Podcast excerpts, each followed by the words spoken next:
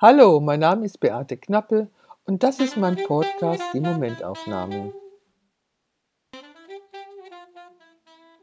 Das war schon ziemlich aufregend, meinen ersten Podcast zu veröffentlichen und noch aufregenderweise dann eure Kommentare dazu zu lesen. Vielen Dank übrigens dafür. Es war sehr wohltuend. Ja, heute wollte ich etwas über mein Warum erzählen. Also warum ich Fotografin geworden bin und was überhaupt mein Warum ist, warum ich was mache. Doch äh, ich bin gerade etwas fassungslos, denn ich habe alte Tagebücher, nein, eigentlich eher Notizbücher gefunden. Und zwar eins aus der Zeit 1997 oder 1998. Das ist verflixt lange her. Und das war die Zeit, als ich in der Staatskanzlei gearbeitet habe. Und zwar war ich dort angestellte Fotografin. Ja, okay, öffentlicher Dienst.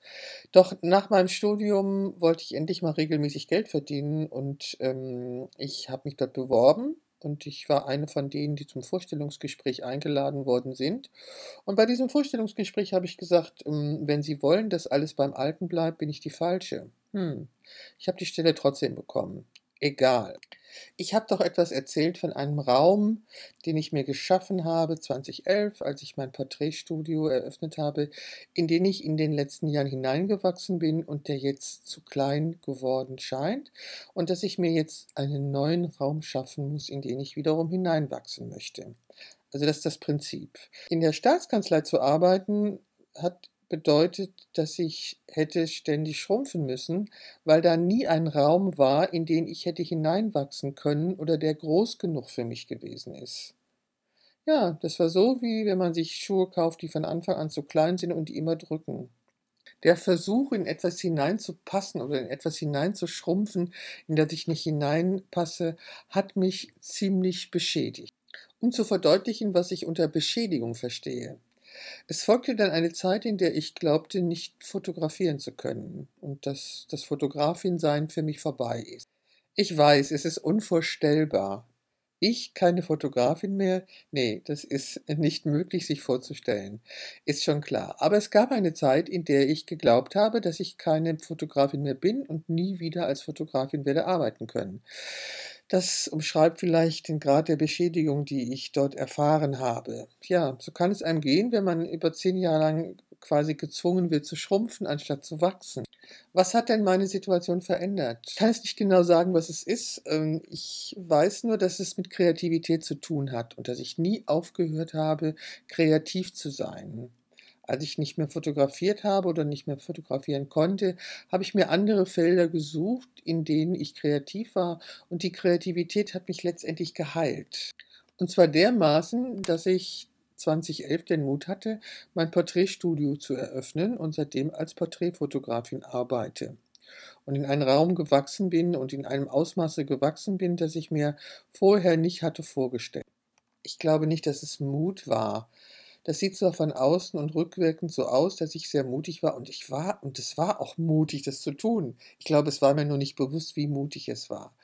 Ich glaube, es ging mir darum, weiter zu wachsen, mein Wachstum nicht zu beschränken und ich brauchte den Raum, in dem ich weiter wachsen konnte. Es gibt diesen klugen Satz, dass Leben nur rückwirkend zu verstehen ist. Gerade begreife ich die Qualität dieses Satzes, denn indem ich das hier beschreibe und erzähle, äh, begreife ich mein eigenes Leben und begreife ich äh, den Prozess des Wachsens in meinem Leben. Und dass es letztendlich darum geht, dass das Warum jedes Lebens ist, zu wachsen. Und äh, wenn der Raum nicht da ist, in dem man das tun kann, sich diesen Raum zu schaffen. Und auch wahrzunehmen, wenn man in einem Raum ist, in dem man nicht mehr wachsen kann, sondern gezwungen wird zu Schrumpfen. Okay, es muss ja nicht immer so dramatisch sein, dass du gezwungen wirst zu schrumpfen. Es kann einfach sein, dass dein Wachstum gestoppt wird und dass das eben unangenehme Gefühle auslöst. Und dann ist der Zeitpunkt gekommen, ähm, sich einen neuen Raum zu schaffen, in dem man weiter wachsen kann. Ja, und was hat das alles mit Kreativität und Selbstausdruck zu tun? Ich glaube, das ist der Nährboden und die Grundlage und ist das, was das Leben braucht, damit wir wachsen können.